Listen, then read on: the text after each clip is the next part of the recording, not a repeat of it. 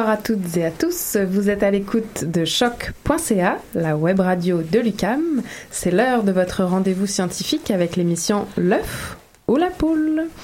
Et ce soir, comme la semaine passée, on reste en ville. On part à la recherche du renard roux. Où se cache-t-il? Pourquoi arrive-t-il en ville? Et comment les humains le perçoivent et vivent avec? On s'en va dans l'Est parisien avec Sarah Bortolamiol. Bonsoir Sarah. Bonsoir. Ça va bien? Oui, merci. Alors, comme je le disais, on, s'en ira dans l'Est parisien parce que euh, là, tu es basé à McGill. Tu, vous, voilà, ça y est, je, commence. Donc, vous êtes postdoctorante à l'Université de McGill à Montréal, au département de géographie et dans celui euh, d'anthropologie. Et donc, on fera des parallèles certainement avec les animaux sauvages du Québec.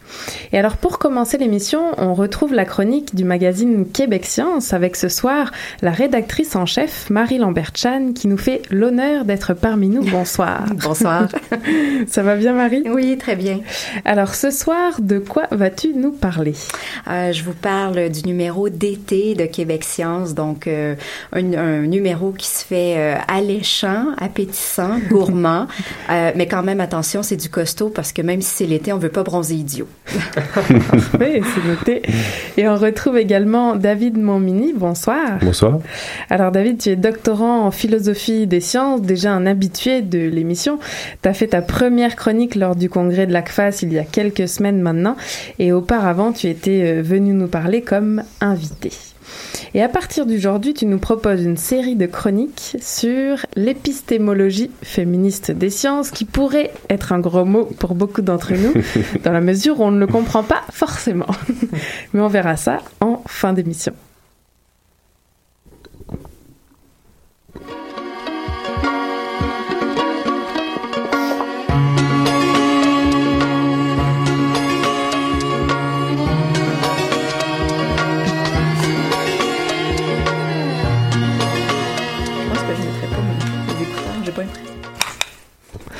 Et on commence tout de suite avec Marie Lambert hein. entendez, voilà, pour cette première chronique pour nous présenter donc le numéro d'été de Québec Science. On le voit, on est tous un peu détendus dans le studio. Ah ben oui, vous m'avez pris en plein flagrant délit. Alors de quoi va nous parler Québec Science cet été? Ben, écoutez, euh, en préparation, on s'est dit, bon, c'est l'été, on a envie d'un dossier, on regardait un peu les recherches, puis on se disait, bon, on sait que les scientifiques s'intéressent de près au contenu de nos assiettes pour faire en sorte que nos aliments soient toujours plus, euh, évidemment, euh, sains, durables, mais aussi savoureux, euh, plus goûteux, plus amusants. Alors, on s'est intéressé à la science du goût. En fait, plus précisément, la journaliste Mélissa Guillemette s'est intéressée à la science du goût dans un long reportage euh, où elle a visité les bureaux de Syntec. Euh, Syntec, c'est une entreprise de Saint-Hyacinthe où on teste des produits pour des compagnies alimentaires. Et là-bas, c'est un endroit vraiment particulier parce que tout est hyper contrôlé. Euh, L'ambiance sonore, la température, l'éclairage, la couleur des murs, même la couleur de l'assiette qui est servie au goûteur est, est contrôlée. Euh, Vous rentrez là-bas, tout est beige. Et pourquoi? Parce que tout, absolument tout, influence notre goût. En fait, c'est ce que découvrent des chercheurs qui étudient notre façon de déguster un plat, puis i- i- ils l'étudient vraiment sous toutes ses coutures. Ils constatent que le goût, c'est une histoire beaucoup plus complexe que les catégories de goût qu'on a appris au primaire. Vous vous souvenez, le sucré, le salé, l'amer, l'acide. Et donc, si bien que de nouvelles disciplines scientifiques émergent.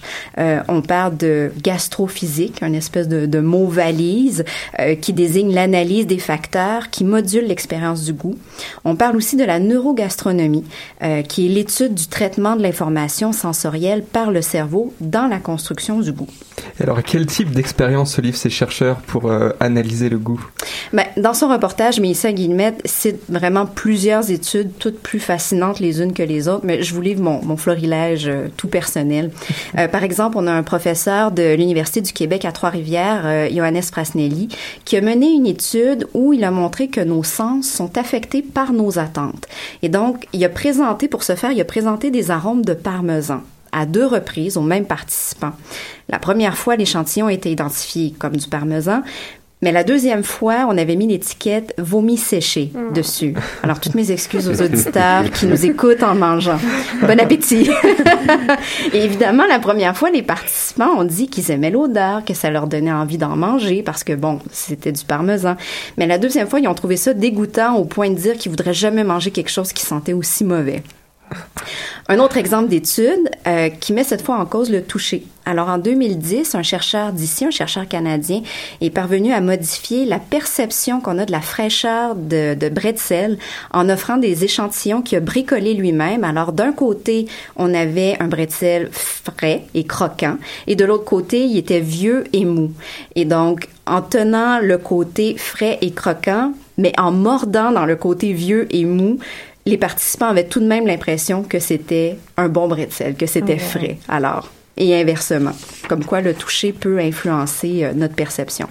Et finalement, un dernier exemple, euh, des chercheurs parlent maintenant d'assaisonnement sonique.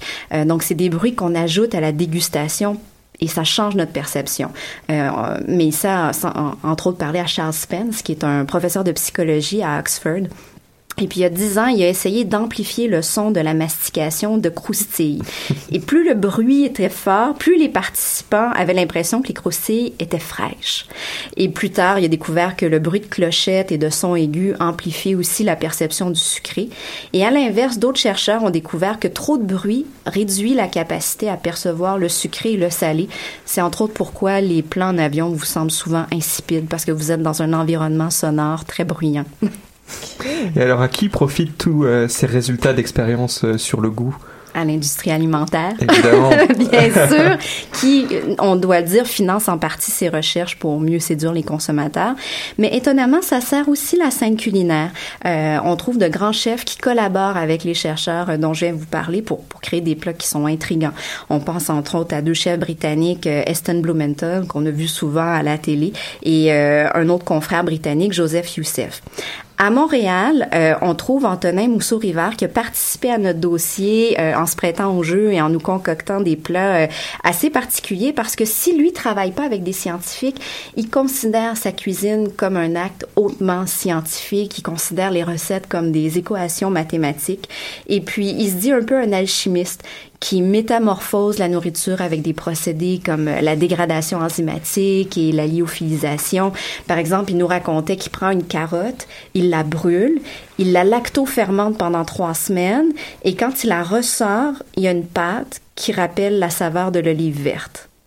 Alors lui, c'est ce qu'il fait dans sa cuisine et c'est carrément déroutant pour ses clients. Alors, tout ce dossier sur le goût à découvrir donc dans le Québec Science cet été. Oui. On a compris que chez Québec Science, on aime bien manger. Oui.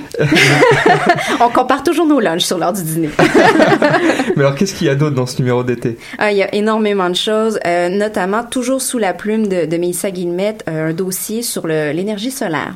Alors, on se questionne, est-ce que le boom de l'énergie solaire qu'on observe à l'échelle mondiale euh, atteindra notre province qui, jusqu'à présent, on le sait, a misé sur l'hydroélectricité? Alors, est-ce que, est-ce que ça va être le cas? Est-ce qu'Hydro-Québec va devenir euh, Solar Québec? Mais Hydro-Québec euh, le pense en partie, quand même pas Solar Québec, ça va demeurer Hydro-Québec, mais ils ont fait des projections et selon eux, le coût de l'énergie solaire va se rapprocher des tarifs d'hydroélectricité peut-être dès 2023-2025. Si bien qu'ils prévoient même bâtir un grand parc solaire de 100 mégawatts euh, qui produirait l'équivalent des besoins en électricité de 7730 résidences. Alors, ce serait pour combler euh, la demande en énergie si elle venait à augmenter. Et, et ce qui explique un peu cet engouement ici ailleurs dans le monde, c'est la diminution du prix des panneaux photovoltaïques. Euh, on calcule que depuis 2010, leur coût baisse de 15% annuellement. C'est énorme. Et ça s'explique par différents facteurs. D'abord, leur production s'est industrialisée. Le prix du silicium, qui est un composant, en fait, le composant primaire des cellules photovoltaïques, a aussi chuté. Euh, faut dire en plus que la Chine produit désormais la moitié des cellules photovoltaïques. Et partout dans le monde, on retrouve plusieurs programmes gouvernementaux qui soutiennent l'industrie et les acheteurs. Bref, la vague solaire est tellement importante que oui, elle risque d'atteindre le, le Québec. mais quand même on a accès ici au Québec à, à l'énergie électrique la moins chère d'Amérique du Nord. Alors est-ce que c'est vraiment une bonne idée? Est-ce que c'est la bonne stratégie à adopter? C'est la question. Et on l'a posé à Normand Mousseau, qui est professeur au département de physique à l'Université de Montréal et grand spécialiste des politiques énergétiques au Québec. Et selon lui, il emploie une expression qui est terrifiante. Euh, L'engouement pour le solaire en quelque sorte une spirale de la mort pour Hydro-Québec. Je vous explique. Alors, si 15% de la population installe des panneaux solaires, ça fait 15 de personnes en moins pour payer les barrages hydroélectriques dont Mhm. le coût est amorti sur 100 ans sur vos factures, ma facture d'hydro. Et donc, les 85% restants de la population vont se retrouver à payer leur hydroélectricité plus cher, ce qui va pousser encore plus de clients vers le solaire. Et donc, Normand Mousseau dit ça n'a pas de sens collectivement parce que les barrages sont déjà construits. Et de plus, l'énergie nécessaire pour produire un panneau solaire équivaut à deux ans de l'énergie que ce même panneau va fournir pendant toute sa durée de vie. Alors, il y a des choses qui font pas vraiment de sens là-dedans. Euh, c'est très à la mode, évidemment. Il y a l'impression que c'est plus vert, que le rêve de, de, de l'é- de l'autonomie énergétique. Euh, tout ça risque peut-être de l'emporter euh, par rapport au gros bon sens. Donc également des dossiers à découvrir dans le Québec Science de cet été. Merci beaucoup Marie Lambert-Chan. Merci de m'avoir reçu. Et dans deux semaines, c'est Marine Cornu que nous recevrons pour continuer de nous parler de, de ce dossier sur le goût dans le Québec Science de l'été. Merci.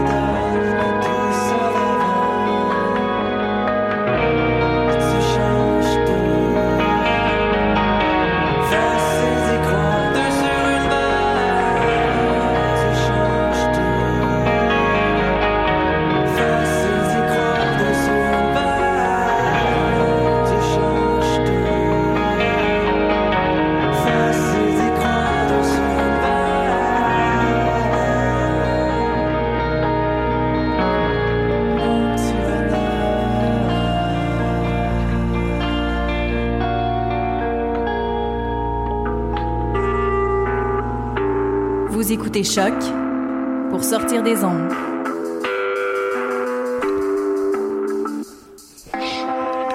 Podcast, musique, découverte. Sur choc.ca. Renard de Jacques Mort dans L'œuf ou la poule sur choc.ca. Et on continue maintenant avec notre entrevue du jour. Et on t'écoute Karine pour nous présenter cette entrevue. Oui, une musique dans le thème de l'entrevue, vous l'aurez deviné. Donc comme je disais en introduction, on reçoit Sarah Bortolamiol, postdoctorante à l'Université de McGill à Montréal, au département de géographie et d'anthropologie en même temps. Et donc vous avez réalisé votre doctorat avec Sabrina Krief, qui était dans ces studios il y a pas si longtemps. Et alors après votre travail sur les chimpanzés, vous étudiez maintenant entre autres le renard roux, mais pas seulement, et sa présence dans les et la nature de sa cohabitation avec les humains, mais aussi les risques sanitaires liés à l'habitat en ville du renard. Et euh, donc c'est ça, on s'en va dans l'Est parisien parce que je voulais faire la blague, vous étudiez aussi les éléphants, mais là, euh, pas en ville, n'est-ce pas? Mais j'ai pas trouvé une bonne Très blague. rarement, très rarement.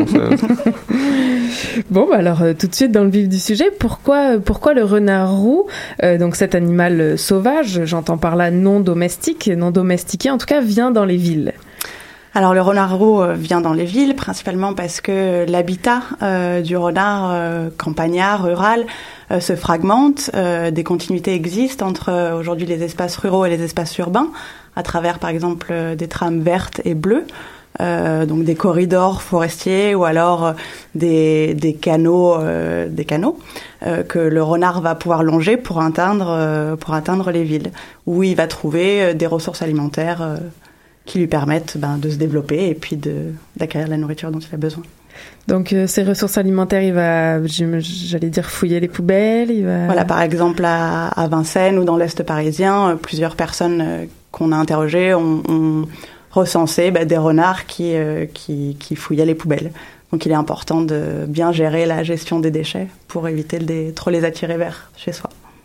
Mais alors là, on prend l'exemple du, du renard roux dans l'Est parisien, mais c'est quelque chose qu'on pourrait complètement transposer à Montréal avec les ratons laveurs, par à exemple. d'autres espèces exactement, ou aux écureuils ou euh, Et donc c'est vraiment le même type de problématique.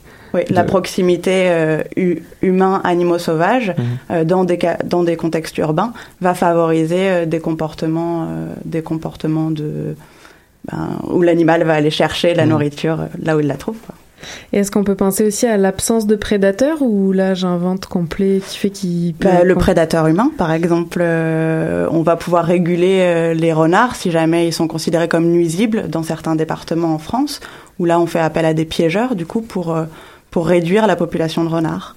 Parce que c'est quoi le statut d'une euh, d'une espèce animale ou d'un animal sauvage comme ça arrivé en ville? Il devient Ouais. à protéger, nuisible? À quel moment on Ça va dépendre son- de son statut. Euh, là, notamment, par exemple, dans les départements euh, qui entourent euh, la métropole du Grand Paris, euh, où parfois il est classé comme nuisible. Donc là, il peut être piégé par des piégeurs.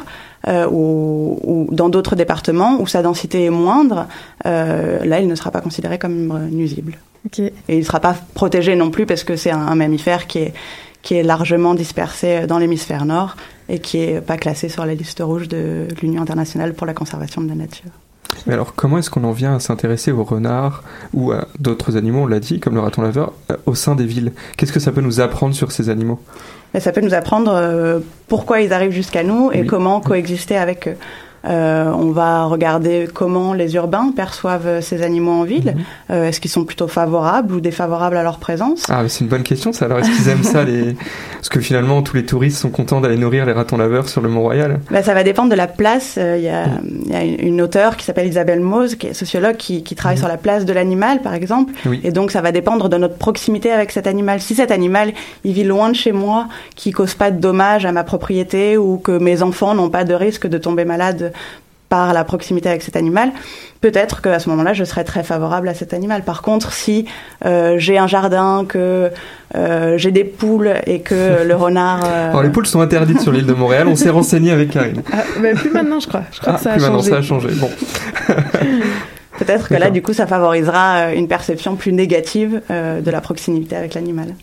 Et est-ce qu'on voit une différence, par exemple, entre la perception si on est un homme ou une femme par rapport à l'animal? Euh, oui, il y, a il y a des études qui ont montré que les femmes, par exemple, connaissaient une diversité moins grande d'espèces animales et euh, avaient aussi plus peur de certains animaux, notamment des prédateurs. Euh, et certains auteurs liaient ça à- au risque que cela pouvait causer à la famille euh, ou à l'intégrité individuelle. Alors en parlant de risque, justement, on essaie toujours un peu de réintroduire la nature dans les villes, réintroduire plus de verdure, essayer de faire revenir un peu des, des espaces euh, naturels au sein des villes. Mais est-ce qu'il y a un risque sanitaire vraiment à avoir beaucoup d'animaux qui vont se développer dans les villes comme les, les renards ou euh, donc encore une fois les, les ratons laveurs, les écureuils? Eh ben, ça, ça dépend encore euh, Ouais. de là où on se trouve. Euh, par exemple, dans l'est, dans en France, Mhm. euh, une des maladies parasitaires qui va toucher le renard, ça s'appelle l'échinococose alvéolaire, et donc est transmissible euh, des carnivores, euh, enfin rongeurs carnivores euh, humains. Mhm. Et et donc à ce moment-là, il est important de, de veiller à l'évolution de ces maladies euh, et à leur proximité avec des espaces urbains, puisque à leur proximité avec les espaces urbains. Et alors, qu'est-ce que je reviens au comportement des, des humains, sachant qu'il y a des risques sanitaires comme ça, justement. Est-ce qu'on voit des comportements particuliers, soit pour se protéger, soit pour, euh, j'allais dire, les attaquer ou? Euh, Pour se protéger, euh, je ne sais pas si vous avez déjà entendu certaines recommandations, mais par exemple, ne pas euh, manger de baies sauvages euh, à, à ras le sol, plutôt un peu en hauteur, pour euh, éviter la contamination des baies par les excréments de, de renards, par exemple, ou, ou d'autres mammifères. Euh, bah, se laver les mains quand on travaille dans notre jardin pour éviter de se contaminer. Euh, Il y a des recommandations sanitaires, effectivement, pour, pour limiter les contaminations. Par exemple, Veiller. euh, oui, vas-y. Veiller, euh, par exemple, quand on va se promener au, au bois de Vincennes, bah, veiller, euh, être vigilant à son chien pour, pour être sûr qu'il rentre pas en contact, soit avec des crottes de renard, soit avec, euh, avec euh, des renards directement, qui pourraient potentiellement être infectés. Mais les, les, on a mené une campagne de recensement à Paris euh, et on a trouvé peu de, de crottes infestées de renards. Et des études, euh, même au Québec, euh, au Canada en général, on recense des, soit des animaux morts ou alors des, des crottes pour étudier les taux de prévalence de maladies parasitaires dans les fesses des animaux. Alors en parlant de parasites, moi, il y a un autre animal qui me vient en, en tête qui vit énormément dans les villes et qui dissémine des parasites comme ça, c'est le rat par exemple. Mhm. Et euh, je me demandais est-ce que le, le, le, le ren- le renard peut être vu aussi comme un, un outil de protection et de, de limitation de, de la prolifération des rats? Euh, oui, mais il peut aussi véhiculer certaines maladies que le rapporte et, euh, et du coup, C'est un euh, c'est un, cycle. Donc, euh, donc chacun peut se contaminer et contaminer les autres. Et alors maintenant, si on passe plus euh, d'un point de vue méthodologique, comment on fait alors pour recenser ces animaux-là en ville? Est-ce qu'on se cache? Est-ce qu'on les attend? Est-ce que on fait Est-ce que c'est des sciences participatives où chacun euh, fait part de ses observations dans son jardin? Eh ben, il y a tout un panel de dispositifs méthodologiques euh, mis à disposition. Par exemple, dans, dans le cadre, euh, nous, de, de l'étude qui a été menée dans, dans le cadre du projet Foxtrot, on a déjà rassemblé toute la bibliographie euh, possible euh, sur euh, la présence du renard à Paris. Et puis, on s'est renseigné auprès de différentes institutions, euh, de la mairie de Paris, de Nature Paris, euh, des universités, d'autres chercheurs, pour savoir ce que eux avaient déjà recensé. Et, euh, on a utilisé aussi un dispositif de piège caméra qu'on a disposé sur la petite ceinture et la coulée verte à Paris pour voir si justement on arrivait à capturer euh, des renards La petite ceinture, c'est comme un espèce de périphérique de la autour ville, de. C'est une, une vieille voie ferrée qui entoure qui entoure Paris et euh, qui n'est plus ouverte euh, en partie au public. Et après, d'autres études ben, vont utiliser effectivement des sciences participatives euh, par le biais de la radio, par le biais de courriers. Euh, des chercheurs vont faire des transects de recensement, euh, où là, ils vont parcourir euh, systématiquement certaines lignes à des endroits prédéfinis pour compter le nombre de crottes ou de signes de renards qu'ils voient euh, le long de ces chemins, pour avoir une, idée de l'abondance des renards. Et alors, en imaginant qu'il y en ait trop, comment on pourrait faire pour limiter? Vous avez parlé de piégeurs, mais est-ce qu'il y a moyen de redévelopper leur habitat en dehors des villes pour qu'entre guillemets, ils, ils aient même pas à venir en ville et, et qu'ils restent dans leur habitat naturel? Est-ce que ça, c'est envisageable le problème, c'est qu'on n'est pas dans la tête des animaux, donc on peut pas, on peut pas, Oui, c'est on peut pas décider pour eux de, du chemin qu'ils vont prendre. S'ils ont le moyen d'accéder à la ville, euh, pourquoi pas y aller? Ils peuvent aussi très bien rester Oui. euh, en, en milieu rural s'ils ont euh, de quoi satisfaire leurs besoins journaliers.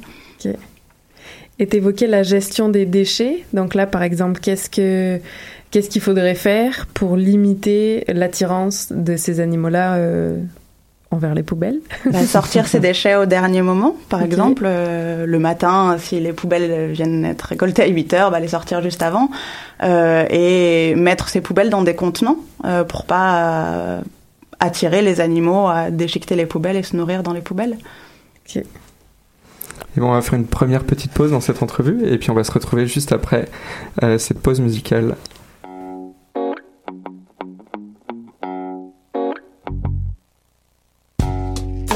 Herbes hautes, je n'attendais pas quelqu'un d'autre. Quand je veillais jusqu'à l'aube, je ne connaissais pas mes fautes. Je ne rêvais pas de prose, ni de devenir astronaute. Je n'écoutais plus les roses, mais je voulais quelque chose. Réponds-moi, sont l'eau fraîche et l'amour? Loin de moi, sont partis faire un tour. Mais tu sais quoi, tous les loups des alentours avaient tort, un point c'est tout. J'espère encore ton retour. Ah, Donne-moi ma chance, ma belle bienveillante. Ah, je ne suis plus comme les autres. Ah, le sais-tu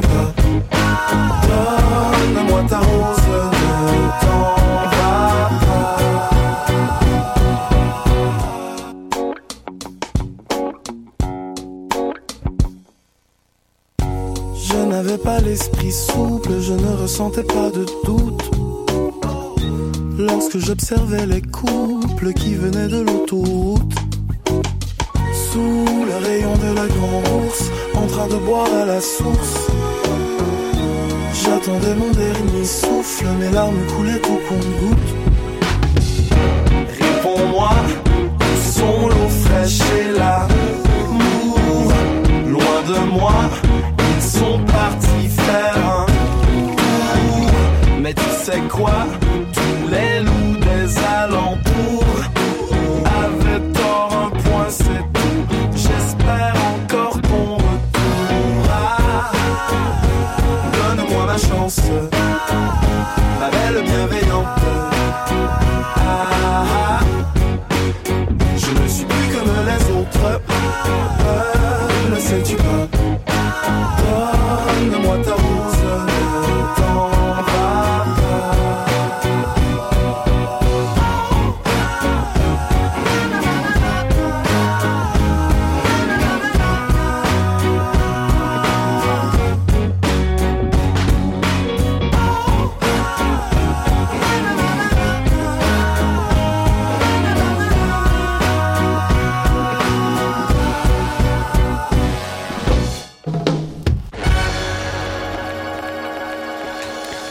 Fox de Karim Ouellet sur euh, choc.ca dans le Fou Poule. On reste dans le thème des renards et on continue donc cette entrevue sur le thème des renards. En ville, avec En Sarah. Bortolamiol, donc postdoctorante à l'Université McGill à Montréal, euh, comme on le rappelle, au département de géographie et d'anthropologie. Donc, on, on voyait en première partie euh, d'entrevue les risques sanitaires liés à Mhm. la présence euh, des renards en ville. En l'occurrence, on, se place aujourd'hui à Paris, mais on peut faire un parallèle avec d'autres animaux comme les, les écureuils ou les ratons laveurs ici à Montréal et au Québec en général. Et on avait d'autres questions à propos de ces euh, renards. À partir de quel moment on considère que ce sont plus des animaux sauvages dans la mesure où bah, ils sont en ville, ils sont habitués à l'humain, comment ça se passe? Alors on pourrait parler de, la notion d'habituation euh, des animaux à la présence humaine. Euh, donc ce que ça veut dire l'habituation, c'est une, décroissance, une diminution du stimuli de fuite par rapport à l'observation, par rapport à des observateurs. Donc si euh, par exemple les animaux sont habitués à venir proche de chez nous pour s'alimenter dans des poubelles, euh, ou si on les nourrit carrément, euh, là on va les habituer à la présence humaine et donc euh, donc ça c'est pas forcément toujours favorable à une, une cohabitation euh, euh, durable et équilibrée. Est-ce qu'il y a eu- déjà eu des expériences inverses, donc de prendre des, des renards qui, qui s'étaient euh, Je introduits, dire des hommes qui allaient dans Qui- la forêt. qui allaient dans la forêt pour se, se nourrir comme un renard Oui, je pense qu'il y a dû avoir euh, quelques, euh, quelques shows de télé-réalité. euh. Non, non, je pensais plus à prendre des, des, des renards donc, qui étaient habitués en- à l'humain, à, à aller chercher dans les poubelles en ville et de les remettre en forêt avec euh, des petits capteurs et de voir s'ils arrivaient bien à retourner dans leur élément naturel ou si Ah. vraiment leur comportement était modifié. Alors ça, j'ai pas, peut-être que ça existe, Ouais. j'ai pas lu de, de- d'études dessus, euh, mais oui, ça serait intéressant de voir comment ils se réhabituent à, à, à l'espace sauvage euh, qu'ils ont, qu'ils n'ont plus l'habitude de fréquenter. Et alors, euh, on l'a dit un peu en introduction et je trouvais que ça donnait envie, même si ma blague était encore pas drôle, mais. euh, Non, mais il y, a- une progression. Il y a une progression. Merci Damien. Donc euh, sur euh, les éléphants, euh, pas en ville évidemment, vous disiez que donc euh, tu disais euh, que tu travaillais également sur les éléphants. Alors qu'est-ce que tu étudies à, à leur sujet? Alors avec les éléphants, c'est toujours avec euh, Sabrina Krief, euh, donc en Ouganda, euh, où là on étudie ben, un peu aussi les conflits en fait hommes-animaux. Euh, on étudie la proximité entre des fermiers qui ont leur, euh, leur culture agricole en lisière de forêt protégée et euh, l'occurrence euh, des éléphants dans ces jardins. En fait, parfois, les éléphants ils vont sortir de la forêt pour aller piller les cultures agricoles. Et donc, euh, nous, on se demande bah, à quelle fréquence ces éléphants vont piller dans les champs, pourquoi ils vont piller? Est-ce que c'est parce qu'il n'y a pas assez de nourriture sauvage en forêt? Ou est-ce que c'est parce que la nourriture agricole est plus euh, import- enfin, procure plus d'énergie? Euh, et on travaille aussi avec les communautés locales qui ont mis en place, euh, par le biais de deux associations locales, euh, des barrières de ruches. Donc là, pour éviter que les éléphants sortent de la forêt pour entrer dans les champs, ils ont disposé des, des ruches le long de la lisière de la forêt, espacées tous les 10 mètres. Chaque ruche est reliée par un câble, ce qui fait que quand un éléphant essaye de passer entre deux ruches, il agite le câble, le câble agite les ruches, les abeilles sortent et vont piquer les éléphants. Euh, et les éléphants sont sensibles aux piqûres des abeilles, notamment au niveau euh, ben, des parties peau fines, derrière Ah, les, oreilles, la trompe. les oreilles, les Et donc, euh, donc, donc, ils rentreraient en forêt euh, grâce à ces abeilles. Ça, c'est un dispositif qui a été, qui est toujours testé au, au Kenya et en Tanzanie notamment, et dont ils se sont inspirés euh, en Ouganda. Et est-ce que les éléphants ont une mémoire d'éléphant, c'est-à-dire qu'ils s'y essayent et ils ont compris et ils n'y retournent pas? Ou comment ça se passe? Ben ça, euh, il faut plus encore. de données pour pour euh, le- le- l'observer, le, confirmer. Mais ils sont, c'est des animaux très intelligents. Donc si, par exemple, là dans le cadre de la barrière de ruche qu'on teste, elle fait pas toute la longueur de la lisière de la forêt. Donc les éléphants, ils sont pas bêtes, ils vont faire un détour Ouais. pour passer euh, de là où il n'y a pas de, de ruche et pouvoir entrer dans les champs. Alors ça, c'est un outil, euh, j'allais dire, contre les éléphants, mais au niveau des les chimpanzés aussi, je pense que Madame Krief nous avait expliqué qu'eux aussi vont piller. Mhm. Et là, par exemple, est-ce que des ruches, ça serait pertinent pour eux ou ils y sont moins sensibles ou Bah, les ruches, il faudra faire attention parce que les, les, pour l'instant, les chimpanzés, ils n'ont pas encore euh, compris qu'il y avait du miel à cet endroit-là. Mais je pense que dès qu'ils auront compris qu'ils peuvent facilement avoir accès au miel, il faudra trouver un dispositif pour éviter qu'ils cassent les ruches, ce qui a été le cas euh, dans Ah, d'autres sites, parce qu'ils sont très friands du miel et ils, ont, ils sont aussi sensibles aux piqûres des abeilles, mais ils vont quand même euh, chercher le miel. Et alors Sabrina, Sabrina Krief pardon, nous a beaucoup parlé des, de l'effet du braconnage sur les populations de chimpanzés. Mhm. Est-ce que les braconneurs peuvent aussi pousser les éléphants euh, dans certaines directions et déplacer les mouvements des, des troupeaux, justement les envoyer vers certains villages et certaines cultures Ben, par exemple, dans des pays, il y a des études qui ont montré que dans des pays en guerre, comme euh, au Congo, euh, à une certaine période, les éléphants auraient migré du côté Ouganda. Ils auraient fui le Congo pour aller vers l'Ouganda, justement pour, euh, ben, pour euh, fuir euh, les risques potentiels d'être mangés ou tués pour l'ivoire. Euh, et donc oui, les, les, les chasseurs, les conflits euh, peuvent déplacer sur le long terme des populations d'éléphants. C'est des éléphants réfugiés. C'est les éléphants réfugiés. Mais Alors l'imaginaire, parce que ici, donc on a parlé des, des, des ratons laveurs ou des renards euh, à Paris, on a tous une vision assez positive de ces ratons laveurs, ils nous amusent Mhm. quand on va sur le Mont Royal. Qu'est-ce qu'il en est des, des gens qui, qui vivent en Ouganda et qui voient les éléphants dévaster leur culture? Est-ce que le rapport, il est, il est vraiment très conflictuel avec les, les éléphants? C'est assez conflictuel euh, puisque bah, une, un passage d'éléphant peut détruire euh, une culture, enfin une entière saison, entier. un champ entier. Donc pour eux, c'est un, un gros manque à gagner. D'autant plus qu'ils sont, il y a des politiques de compensation des pertes des cultures qui sont mises en place. euh, par euh, l'Uganda Wildlife Authority qui gère la, la faune et la flore sauvage, euh, mais c'est pas toujours très efficace ou c'est un peu contesté euh, par les villageois. Donc du coup, oui, ça crée des tensions entre les autorités du parc et les villageois qui, ben, perdent leur culture agricole de la proximité avec les animaux sauvages. Oui. Mais il y a quand même, quand on, on discute de la présence de ces animaux sauvages avec eux, il y a quand même euh, une certaine euh, attention portée, euh, un intérêt porté à ces animaux, même si la relation peut être conflictuelle. Ça reste des animaux fascinants. Pardon, Karine. Non, j'allais dire comment il se traduit cet intérêt-là envers ces animaux? Euh, ben, par exemple, pour les chimpanzés, il y a des agriculteurs qui vont raconter que ben, même si les, les chimpanzés vont venir euh, piquer quelques brins de maïs euh, dans le jardin, euh, ils aiment bien les regarder parce que euh, ils vont se comporter un peu comme des humains. Euh, Ils, ont, ils sont aussi très faciles à faire fuir, contrairement aux éléphants. Donc du coup, il suffit de taper un peu dans ses mains ou de jeter des pierres, enfin ou pas, même pas de jeter des pierres, de taper un peu dans ses mains, de faire un son et le chimpanzé va fuir. Alors que pour les éléphants, il va falloir euh, certainement plusieurs hommes et beaucoup de bruit. euh, et- Ah oui. Alors, les abeilles, ça fonctionne, mais taper dans les mains, ça fonctionne pas avec les éléphants. les éléphants sont très intelligents, comme tu l'as dit, et du coup, ils s'habituent aux techniques, euh, aux techniques pour les faire fuir. Moi, quand j'ai commencé ma thèse, euh, les éco-gardes du parc, pour les faire fuir, ils utilisaient des AK-47. Ils tiraient en l'air pour faire peur aux éléphants. Aujourd'hui, euh, Ouais. ils utilisent des fusées de détresse. Euh, et donc, c'est en l'espace de 4-5 ans euh, où, euh, où les éléphants sont habitués euh, à différents dispositifs pour les faire fuir. Donc, il faut toujours être novateur et toujours trouver de nouvelles techniques euh, et certainement une combinaison de techniques pour être le plus efficace à les faire fuir de là où on veut pas qu'ils aillent. Ben Et voilà, à retenir. Si on a des problèmes de ratons laveurs dans nos poubelles, un AK-47, quelques fusées de détresse. Non, je vous le déconseille. Et alors, comment ça se passe ce quotidien de, de chercheurs, de chercheuses, entre bah, d'un côté un, un environnement très euh, urbain avec des renards et à l'opposé complètement euh, l'Ouganda avec euh, l'étude des singes, des chimpanzés et des éléphants Comment Bah, c'est super. Oui, on ne plaint pas trop.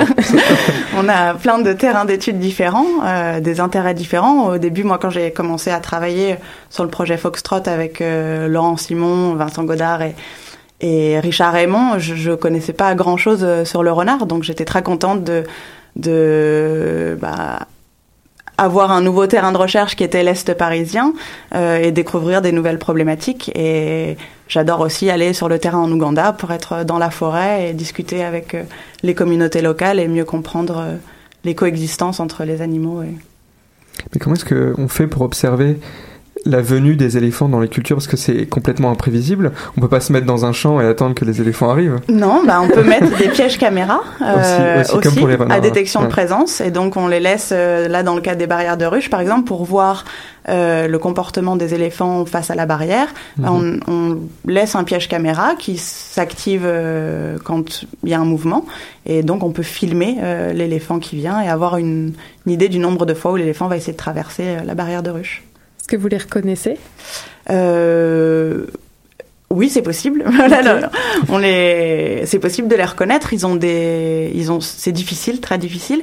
Mais euh, certains ont, par exemple, des, s'ils ont des marques, par exemple des anciens, des anciennes marques de pièges euh, autour du pied euh, ou des marques à la trompe. Là, ils sont faci- plus facilement identifiables. S'ils ont aucune marque physique, euh, ben c'est quand même compliqué parce qu'il y a plus de 1000 éléphants dans le parc de Kibale. Oh waouh Ah ouais. Vous connaissez pas les mille un par On- un, les non. petits surnoms, tout ça. Parfait, ben, je pense qu'on a fait le tour. On a une dernière euh, question traditionnelle. Oui, à toi l'honneur, Karine. Alors, euh, d'après toi, Sarah, c'est l'œuf ou la poule?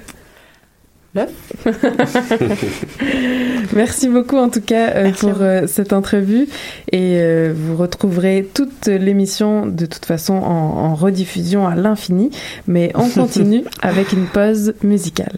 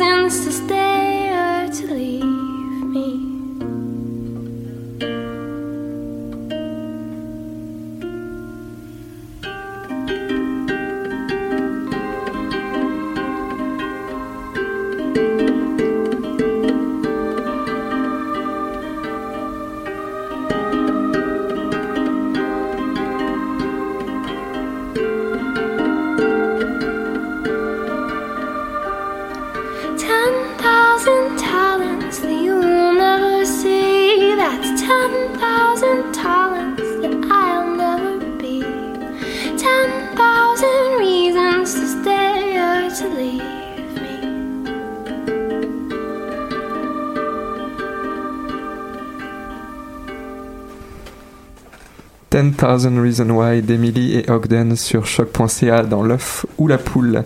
Et on continue cette émission avec David Montmini. Oui, en effet, c'est au tour de David de nous faire part de sa chronique sur l'épistémologie féministe. J'insiste exprès, l'épistémologie féministe des sciences, la première d'une belle série. Donc, David, comme je le disais, tu es doctorant en philosophie des sciences, et je le précise d'ores et déjà, comme tout philosophe, tu tiens à la rigueur du vocabulaire que l'on emploie. ouais, je vais m'efforcer aujourd'hui de vulgariser euh, les termes euh, et les concepts assez obscurs en philosophie. Mais j'aimerais débuter ma chronique en te posant une question, Karine. Si je te disais que qu'augmenter les impôts était une mauvaise idée parce que la loi de Laffer dit que trop d'impôts tue l'impôt, est-ce que tu serais satisfaite de mon recours à une loi pour expliquer les mesures d'austérité économique? Euh, non, pas vraiment. Pas vraiment. Hein?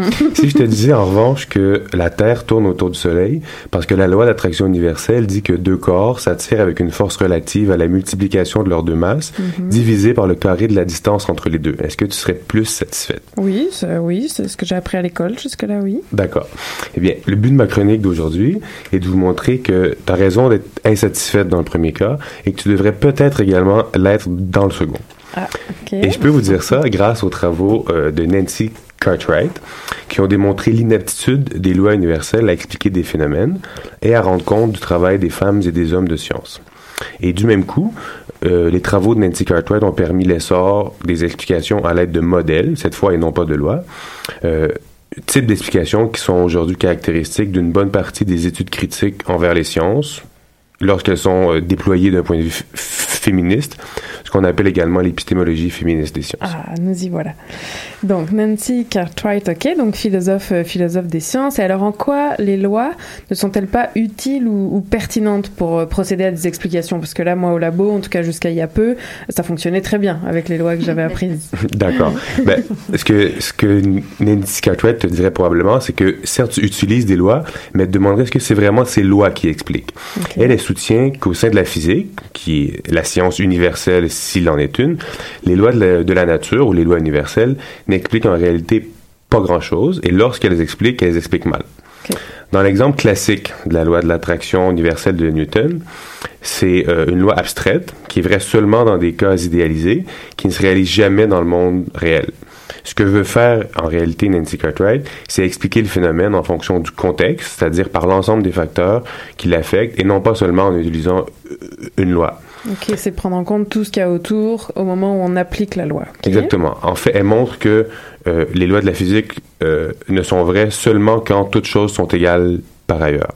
Pour la loi de l'attraction universelle de Newton, si toutes choses sont égales par ailleurs, ça signifierait que les corps sont dans un espace sans aucune résistance Ouais. et qu'il n'y a aucune force en jeu. Oui, donc euh, Ce qui, bien sûr, n'est pas le cas Ouais. dans le monde réel. Si on veut utiliser cette loi pour expliquer le phénomène concret de deux corps qui s'attirent, il faudrait donc spécifier l'ensemble des conditions particulières qui affectent ces corps. C'est donc les éléments du contexte et non la loi qui explique le phénomène concret. Ok, donc là je comprends bien. Donc euh, comment les, les lois de la physique euh, peuvent être problématiques. Mais est-ce que ça explique aussi, est-ce que ça s'applique à d'autres disciplines euh, scientifiques? Ouais, bien sûr. Si Mince. on peut, on peut s'imaginer que euh, si effectivement c'est le cas pour une science comme la physique, qui est la science fond- fondamentale, euh, les lois des sciences sociales et humaines doivent être tout aussi sa- insatisfaisantes, pardon. Oui. Les lois en économie, comme la supposée loi de Laffer sur les impôts ou la loi de l'offre et la demande, ne sont, tout comme les lois en physique, des, des idéalisations qui sont sujettes aux mêmes critiques et qui sont donc in- insuffisantes et euh, insatisfaisantes à plusieurs égards. Ok. Et alors donc là, si on accepte en effet les, les conclusions de, de cette philosophe, qu'est-ce que c'est quoi son explication elle scientifique? Est-ce qu'elle prétend qu'il est impossible de fournir des explications scientifiques? Ça c'est un peu gros quand même. Ce serait un peu gros en effet, mais non. Euh, Cartwright ne nous laisse pas les mains vides quand même. Elle propose simplement de changer radicalement notre approche et de mettre le contexte au centre de nos préoccupations, comme on vient de le dire. Et elle ajoute l'importance d'utiliser des modèles, c'est-à-dire les modèles et dans le contexte dans lequel se trouvent ces modèles-là.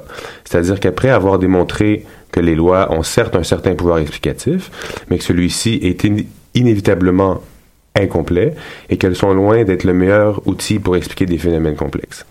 Elle soutient au contraire que les modèles et leur contexte sont beaucoup plus efficaces. Elle ajoute de plus que, de toute façon, les lois universelles ou les lois de la nature, lorsqu'elles fonctionnent, elles ne sont explicatives seulement qu'au niveau théorique. Or, le monde est beaucoup plus riche, beaucoup plus complexe, beaucoup plus divers et dynamique que ce que saisissent nos différentes constructions théoriques. Et les modèles permettent, selon elle, d'inclure des considérations qui sont beaucoup plus riches et diversifiées au sein de l'analyse des, pra- des pratiques scientifiques. Alors c'est-à-dire c'est quoi ces, ces considérations riches et diversifiées? Ben, c'est tout simplement de prendre en compte une multitude d'éléments qui peuvent entrer en, en jeu dans l'analyse des données. Tu te souviens, la dernière fois, euh, on avait discuté à ce micro euh, du fait que les théories étaient sous-déterminées. Mhm. Alors, si je me souviens bien, c'est qu'on peut euh, faire dire pratiquement ce qu'on veut à un jeu de données. Et un modèle, en l'occurrence, peut entre autres être un jeu de données. C'est bien ça? Exactement, exactement. Yes. Très fort, très fort. C'est-à-dire que les données doivent toujours être interprétées en fonction de considérations théoriques et de conditions expérimentales. Grosso modo, elles sont interprétées selon un contexte d'investigation. Donc, comme on a besoin d'un contexte et que ce contexte contient des femmes et des hommes avec leur parcours, leurs valeurs, leurs biais, qui interagissent socialement afin de trouver des solutions à un problème scientifique, l'approche par modèle nous permet de voir comment les interactions entre, d'un côté, la théorie, la méthodologie, les personnes et leurs valeurs, et de l'autre côté, les données, qu'elles soient observées ou expérimentales, peuvent rendre compte du phénomène étudié dans un cas concret. Et euh, les modèles, selon Cartwright, expliquent, leur pouvoir explicatif vient qu'ils arrivent à mettre en relation, c'est-à-dire qu'ils construisent un modèle du phénomène étudié et le situent par rapport aux éléments jugés pertinents par la communauté qui l'utilise. Comme les expérimentateurs, comme par exemple. Voilà, voilà. C'est-à-dire que euh, le modèle tente de réconcilier la théorie, les observations et le contexte dans lequel se trouve le phénomène. Mhm. Et alors, euh, en quoi tout ça est féministe en vrai là? Bien, en 1983, lors de la publication euh, de son livre majeur, c'est-à-dire Les lois de la physique nous mentent, Tout simplement. Exactement. C'est clair. Nancy Cartwright présentait pas son travail comme un apport à l'épistémologie féministe des sciences. Seulement, avec le recul qu'on a aujourd'hui, on constate que sa mise à mal du modèle d'explication à partir de lois universelles, dans lequel on peut déduire des phénomènes à partir des lois et de certaines circonstances particulières, a en quelque sorte pavé la voie à la mise sur pied d'une philosophie des sciences centrée sur l'étude des modèles et du contexte dans lequel s'articulent ces modèles. Donc, par exemple, si je suis un homme ou une femme à faire l'expérience. Entre C'est là qu'on s'en va? Entre Ok, autres. Entre Entre. C'est ben, c'est précisément le genre, le, le- la première revendication des épistémologues féministes, c'est de dire que oui, le genre a un rôle très important à jouer dans l'analyse des données et donc dans la pratique scientifique, mais également qu'il y a un ensemble de facteurs, outre le genre, qui peuvent être incorporés Oui. à l'analyse des données scientifiques. Pour affiner et mieux comprendre l'interprétation qu'on peut faire. euh, Exactement, exactement. Et c'est précisément euh, ce type de réflexion, dans ce type de réflexion, que se construit une très bonne partie de l'épistémologie féministe des sciences, comme les travaux des philosophes américaines Hélène Longino, dont on a parlé la dernière fois, et euh, d'Elizabeth Lloyd, dont je parlerai dans ma prochaine chronique avec son épistémologie critique. Parfait, merci beaucoup David pour cette chronique qui vise à montrer l'importance des, des travaux des femmes en philosophie des sciences, euh, entre autres, et qui influent euh, la réflexion sur les sciences euh, en général. Et donc on te retrouve bientôt pour une nouvelle chronique. Merci beaucoup David. Au revoir.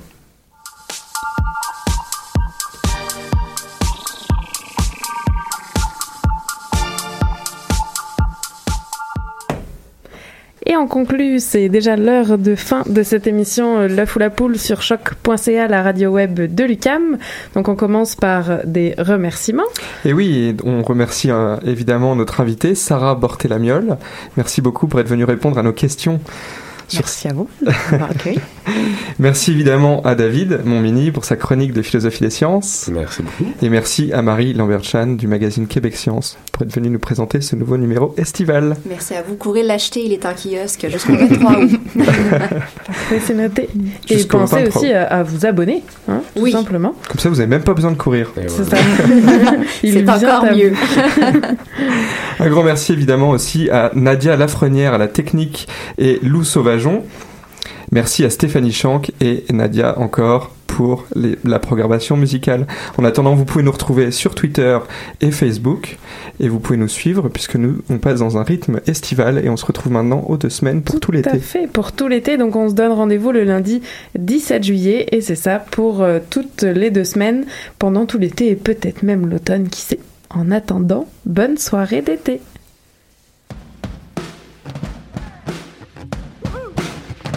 Vie, j'ai connu des hauts puis des bas. J'ai eu des zéros et des A. J'ai reçu des gauches et des droites. Dans des débauches maladroites. Mais je me souviens d'absolument rien.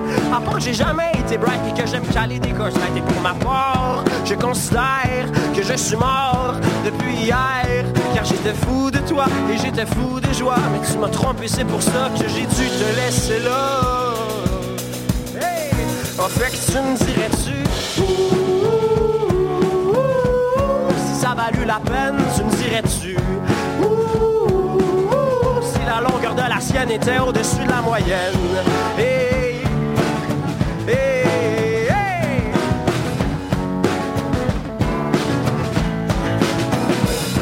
J'ai appris à mes dépens que les lendemains de veille étaient tough Et puis qu'apparemment que le soleil c'est un maudit show-up Qui fait que les matins se meurent Oh, lorsque vient de passer 11 heures À cause de lui il fait beau. Puis à soir j'ai un show dans un bar. Je vais pouvoir faire mes chansons Je payer en bière de toute façon.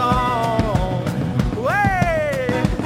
Je vais pouvoir boire pour oublier sur le dos de mon employeur. Mes sentiments refoulés comme la poutine puis la peur. Et puis les filles sont jolies puis ma carte de crédit est complètement loadée. À force d'essayer de tout de tout de vouloir les cruiser mais comment faire pour t'oublier? Fait que tu me dirais-tu? Si ça valut la peine tu me dirais-tu? Si la longueur de la sienne était au-dessus de la moyenne.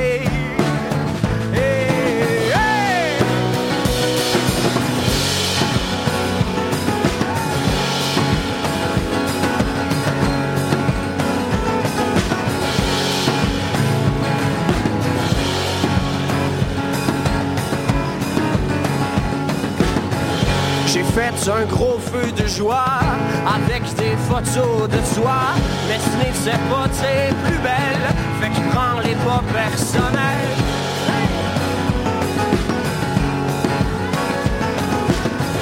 Anyway, j'ai gardé tes pics de chicks dans ma chambre. Je sais, je sais, c'est triste.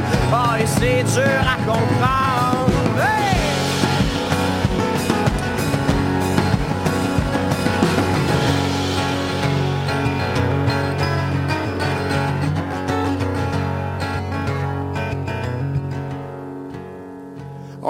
Printemps, a ben de la peine. D'ailleurs, j'ai perdu mes mitaines, puis tout le monde dans le bord est un peu sous. Puis dehors, il pleut des clous. En fait, tu me dirais-tu, si l'avenir nous réserve de quoi de beau, bah, tu me dirais-tu, hey, hey, ce qui annonce la météo.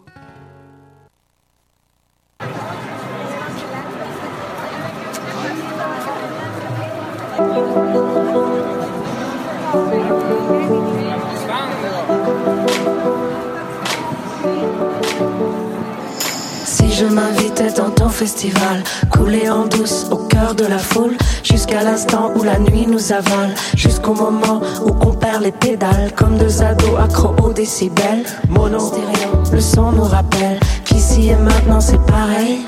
Qu'ici, maintenant,